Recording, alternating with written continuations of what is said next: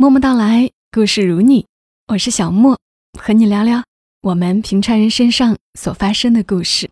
因为今天我在成都参加一个线下活动，实在抽不出时间录制今晚的节目，所以我找了一期以前上传在晚上十点的故事。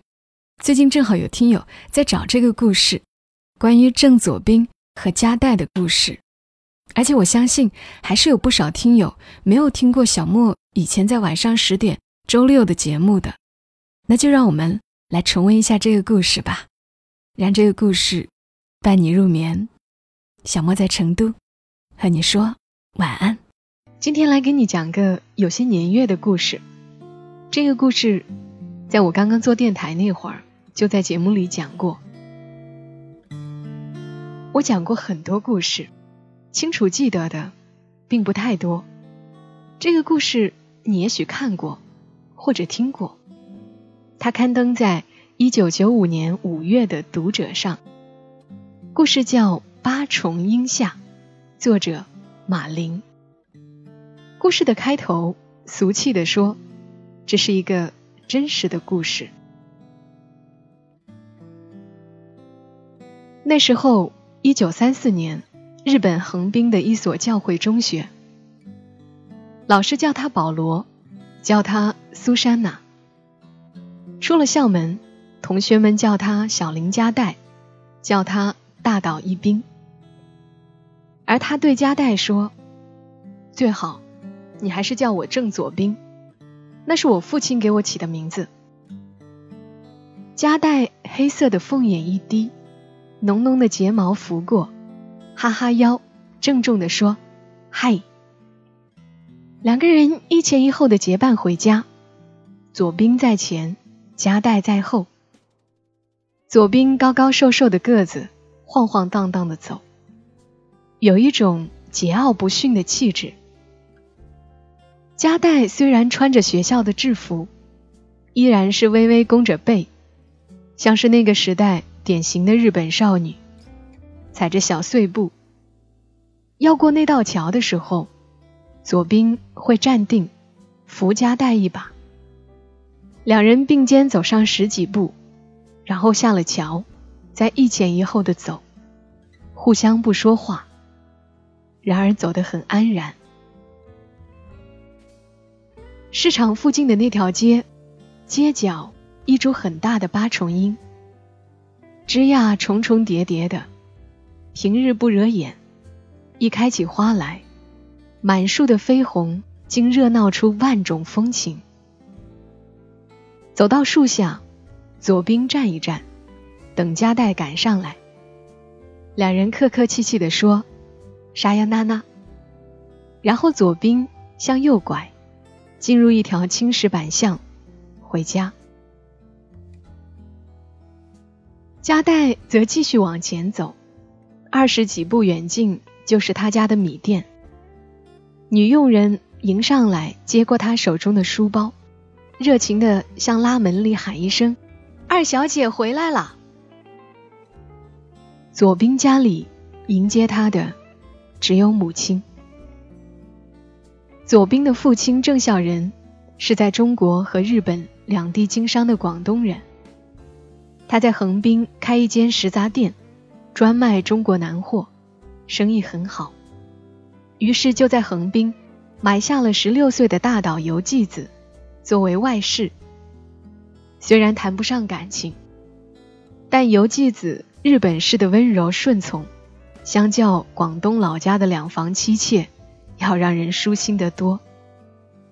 所以两人生活一直很平和。郑孝仁每年在日本住四个月。自从由纪子生下小左兵。就住五个月。郑孝仁在，游纪子穿戴整齐，殷勤服侍；他不在，游纪子卸下钗环，勤俭度日。左兵四岁时，广东家中连着催请郑孝仁回去。这一回去，就不知怎么再不回来了。日本的生意由管家代做。由继子每月去账房领一小笔钱，仅够糊口。一年半载才收到信，信上没有称呼，只再三叮嘱好好照料左兵。到了左兵该上学的年纪，就收到账房转来的一个红包，包里有一叠钱，红纸上写左兵的学费。日月如流，转眼左兵十七岁了，在教会中学里。是一贯优秀的学生，因为是个中国人，还因为没有父亲，他没少受同学的欺辱，但是他不怕。他虽然瘦，然而精打，也会发疯似的还击，渐渐的就有了名气。那一次，小林加代在校门口迎住他，说：“放学后我们一起走好吗？”我一个人走僻静的路，有些怕，拜托了。其实加代一向是由家中女佣接送的，左兵当时一口就答应下来，觉得有个弱小的日本女孩子居然请求自己的保护，是一件很有面子的事。那时候加代是情窦初开的少女，而左兵。仍是未谙世事的少年。每天清早，左兵走到巷口，远远的就会看见加代在樱树下等着。见了他，微微一笑，弯一弯腰，就跟在他后面走。日久，成了习惯。左兵喜欢下雨天，下雨天，加代穿木屐。噼噼啪啪的在身后响着，有板有眼有韵律。雨大了，加代还会半踮着脚，在侧后方举着伞，给他遮一下。左兵喜欢加代那种半羞半喜的样子，觉得女孩子真好玩。那一年的圣诞节，学校组织晚祷，允许大家穿校服以外的。正式服装。左兵一出巷子，眼前竟是一亮。樱树下的加代穿了一件白底织淡淡樱花的和服，红底织银的襁褓，又因为雨丝霏霏，还撑着一把红色油纸伞。左兵第一次意识到加代有多美，不知怎的就心慌意乱起来。有一种马上想逃掉的冲动，少年的心啊，真是理不清楚。一九三六年底，市面上的流言已经很多，大批华人开始返国。在涌向码头的人潮中，左兵紧随着父亲的管家，觉得自己是一滴水。母亲哀痛的哭着。郑孝仁没有让他一起走。母亲抓着左兵的衣服，泣不成声。将近中午，船快开的时候，加代突然呜呜咽咽的出现在舱门前。他是临时知道消息的，费了一个上午的周折才找到这里。加代精疲力尽，他扑跪在左兵面前，只会说一句话。可是，郑钧，我喜欢你啊！一时间，左兵的心中一片茫然，好像雨中夹带的木屐一下子踏在脑子里，每一下都无限悲戚的重复着。可是，郑钧，我喜欢你啊！一直到多年以后，左兵才意识到，加代说出这句话。要何等的勇气！无望中的坚持，不奢望结果的表白，在最后的时刻不顾一切，清清楚楚的说：“我喜欢你啊！”日本在左兵的记忆中，便是两个女人，头发凌乱、哀痛欲绝的站在细雨中的码头上，他们互相扶持，呼喊。可是，一切都是无声的。背景上，一束重重叠叠的樱花，静静的如雨落下。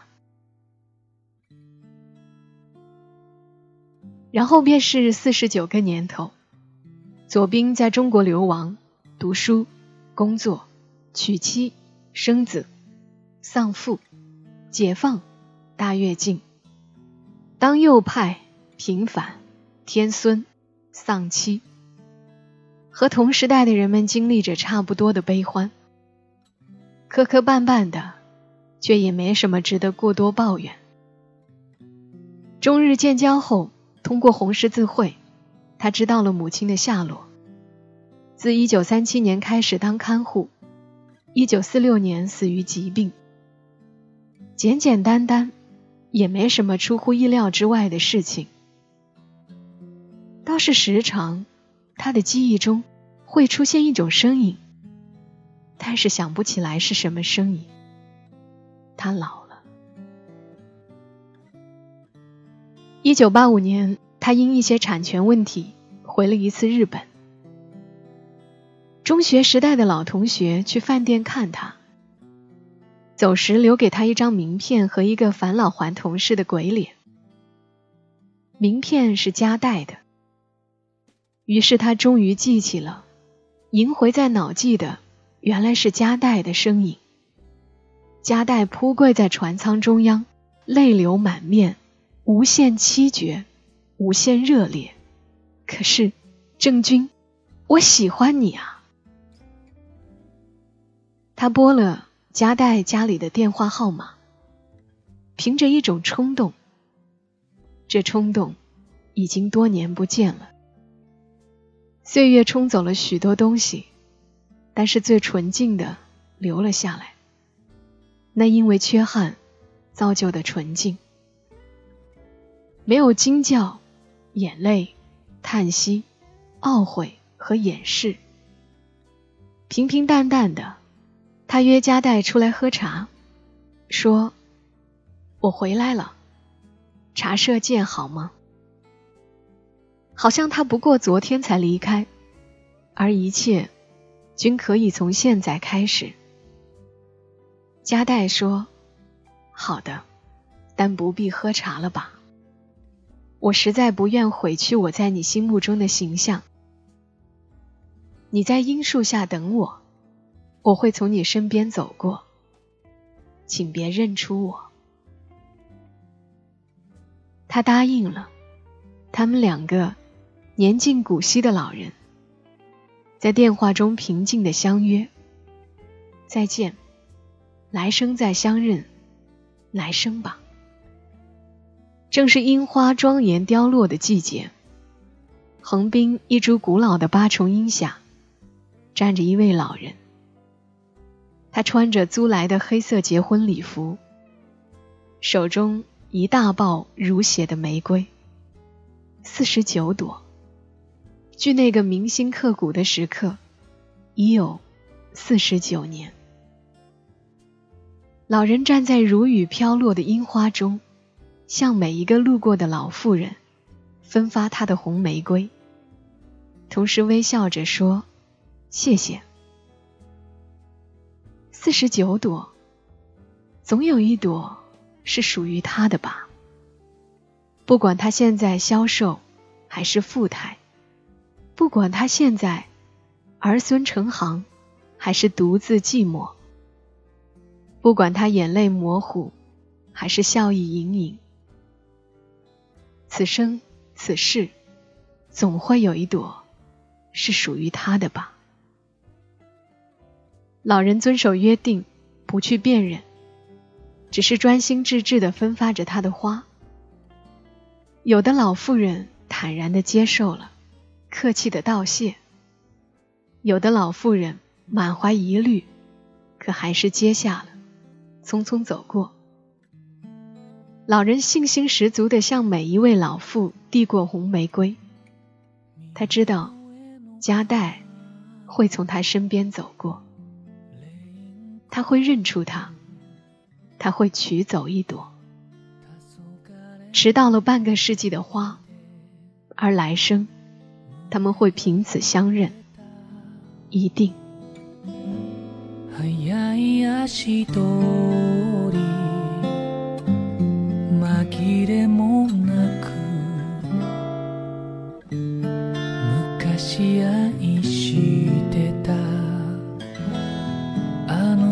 人なのね。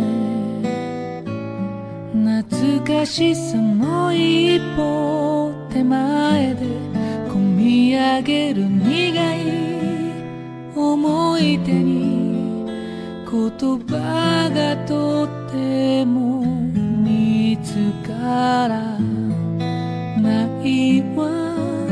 あなたがいなくてもこうして元気で暮らしていることをさりげなく告げたかったの。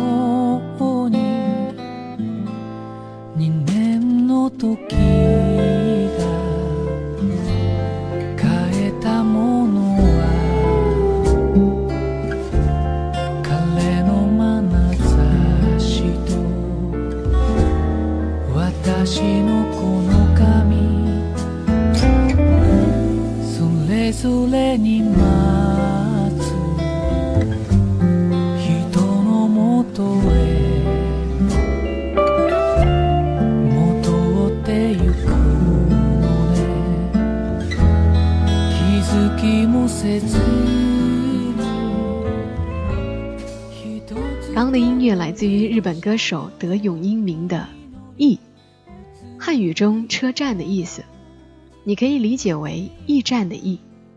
这首歌呢，大概讲述的是车站有位疯婆婆，每天风雨不改的到车站，仿佛等候某人似的。原来有位男子，在十年前约了她到车站一起私奔，但那男子却没有出现。这首歌作曲是主内玛利亚，李健曾经在《我是歌手》上重新填词演绎过。稍后我们会听到李健的版本。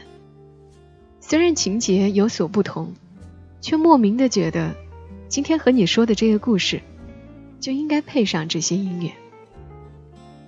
过了这么多年，我又来和你讲左冰和加代的这个故事，大概是。